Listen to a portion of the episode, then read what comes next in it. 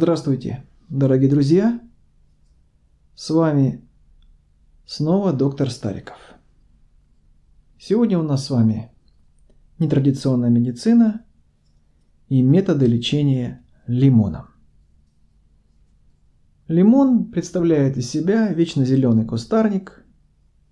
Вечно зеленый это значит, он не сбрасывает свои листочки. Если он их теряет, то теряет навсегда. Он относится к семейству рутовых, к роду цитрусовых. Интересная его особенность состоит в том, что он э, на своих корневых ответвлениях имеет э, утолщение, которые представляют собой бактерии, их называют микориза или микориза, которые представляют собой симбионт, то есть поставляют друг другу питательные вещества. Лимон грибкам, а грибки уже лимону. Благоприятный спектр жизнедеятельности лимона находится в диапазоне минус 7 градусов плюс 50. В принципе, в плане культивирования это один из самых прихотливых растений. То есть, если похолодает, выпадет снег, лимон неизбежно погибнет. Родиной лимона является Юго-Восточная Азия и Индия. Преимущественно те страны, где тропический и субтропический климат.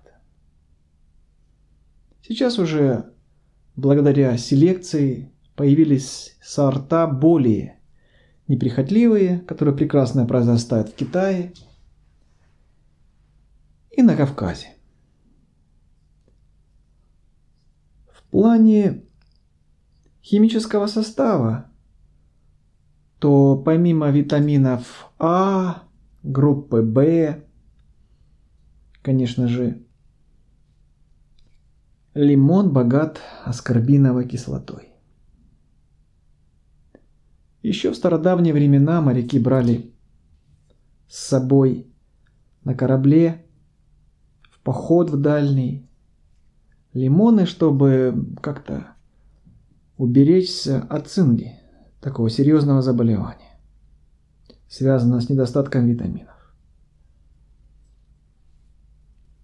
В 1910 году благодаря открытию польского ученого Футика, как раз понятие витамин, да, несущий жизнь. Он был внедрен именно этим ученым, и он исследовал именно лимон. Откуда было выделено это вещество, несущее жизнь, витамин С или аскорбиновая кислота, как угодно.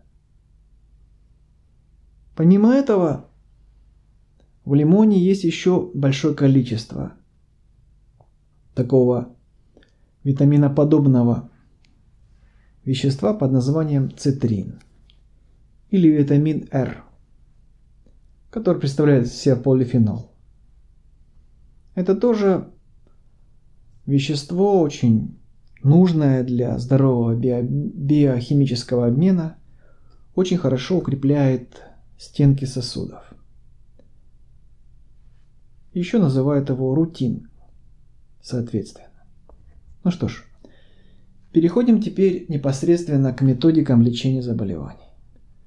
Начнем с заболеваний лор органов, то есть заболеваний уха, горла и носа. Первое выдающее заболевание – это бронхит. Бронхит – это воспалительное заболевание воздухоносных трубочек, бронхов и более мелких – бронхиол которые в зависимости от стадии характеризуются или кашлем, сухим или влажным, и отделением мокроты, или жидкой, или более густой. Итак, для нашего рецепта нам понадобится один лимон, 7 столовых ложек меда и 5 картофелин. Мы это все натираем на терочке. Затем аккуратненько все это перемешиваем. А после этого принимаем по 3 чайных ложки 3 раза в день в течение 14 дней. Следующий наш рецепт при гайморите. Гайморит представляет собой одна из форм воспалительного заболевания около носовых пазух. Кроме гайморовых есть еще другие. Поэтому помогает не только при гайморите. Здесь нужно делать промывание. Промывание носа, когда мы берем одну часть к 10 частям воды, готовим растворчик и втягиваем активно сначала правой, активно, потом левой ноздре. Ноздрёй и выплевываем это уже через рот непосредственно. Это что-то напоминает процедуру Нети из практики очистки йогов. Далее переходим к рассмотрению такого сезонного грозного заболевания, как инфекционный грипп. Здесь э, важно это профилактика заболевания. То есть, когда мы поддерживаем иммунитет на должном, напряженном, хорошем уровне. Состав лимона этому соответствует идеально, потому что витамин С это главный противоинфекционный агент. Итак, для приготовления рецепта нам понадобится 2 лимона, 1 морковь, 1 килограмм яблочек, желательно зелененьких семеринка, 0,5 килограмм кураги и 0,5 килограмм изюма. Плюс 5 столовых ложек меда. Все это тщательно мы шинкуем на мясорубке, промалываем до состояния однородной массы. Затем принимаем по одной столовой ложке три раза в сутки на протяжении всего эпидемического сезона. Это обычно 3 месяца. Так, далее мы переходим к болезням сосудов и сердца. Первая у нас на очереди это стенокардия. Это одна из форм ишемической болезни сердца, которая проявляется сужением сосудов, питающих сердце, заватывающих коронорных, и поэтому отсюда возникает недостаток кровоснабжения сердечной мышцы, кислородное голодание и приступы боли за грудиной. Готовим рецепт. Нам понадобится половина стаканчика кураги и черносливы, половина стаканчика моркови, один апельсин и один лимон. То же самое. Мы это тщательно шинкуем, пропускаем через мясорубку до состояния гомогенной массы вместе с цедрой и принимаем по утрам по одной столовой ложке в течение месяца. Рецепт проверенный, я рекомендую. Следующее – это у нас на очереди заболевания нервной системы. В первую очередь мы с вами рассмотрим заболевание мигрень. До сих пор не изучен механизм возникновения. Разные есть формы мигрени. Это заболевание проявляется приступами головной боли, которая может отдавать в глаз, может отдавать в ухо, в челюсть. Еще называют ее гемикрония, потому что мигрень часто это не просто диффузная общая головная боль, а затрагивает какую-то половину, или правую, или левую.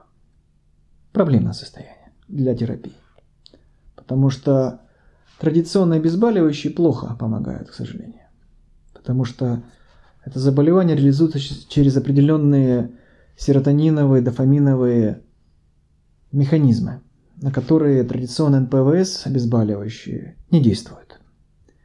Итак, что мы берем? Мы берем полстакана лимона, мы берем одну столовую ложку мелиссы по одной столовой ложке мелиссы и мяты, то есть травки.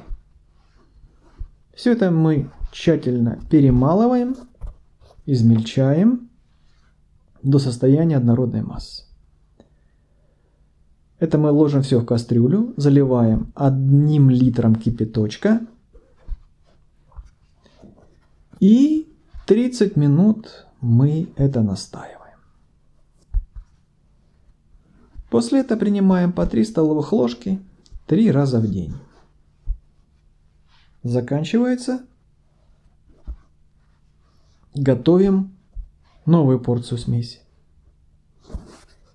Далее еще одно есть проблемное состояние, связанное с патологией центральной нервной системы. Это диссомния, или по-русски бессонница. Для приготовления раствора мы берем одну столовую ложку сока. Мы ее растворяем в теплой водичке. Туда мы добавляем 2 столовых ложки меда, желательно гречишного. И добавляем туда одну столовую ложку грецкого орешка. Все это мы тщательно перемешиваем до однородного состояния и принимаем в качестве снотворного по одной столовой ложечке перед сном. Желательно это как конфетку рассасывать во рту. Медленно, с чувством, с толком, с расстановкой. Чем медленней, тем лучше. Далее. Переходим к вами к заболеваниям суставов. Это в первую очередь ревматизм. Ревматизм, в отличие от неспецифического артрита, это, конечно же, заболевание, связанное с патологией аутоиммунной системы. Когда происходит сбой в работе нашей противоинфекционной защиты, защиты и свои собственные клетки воспринимаются организм как патогенные.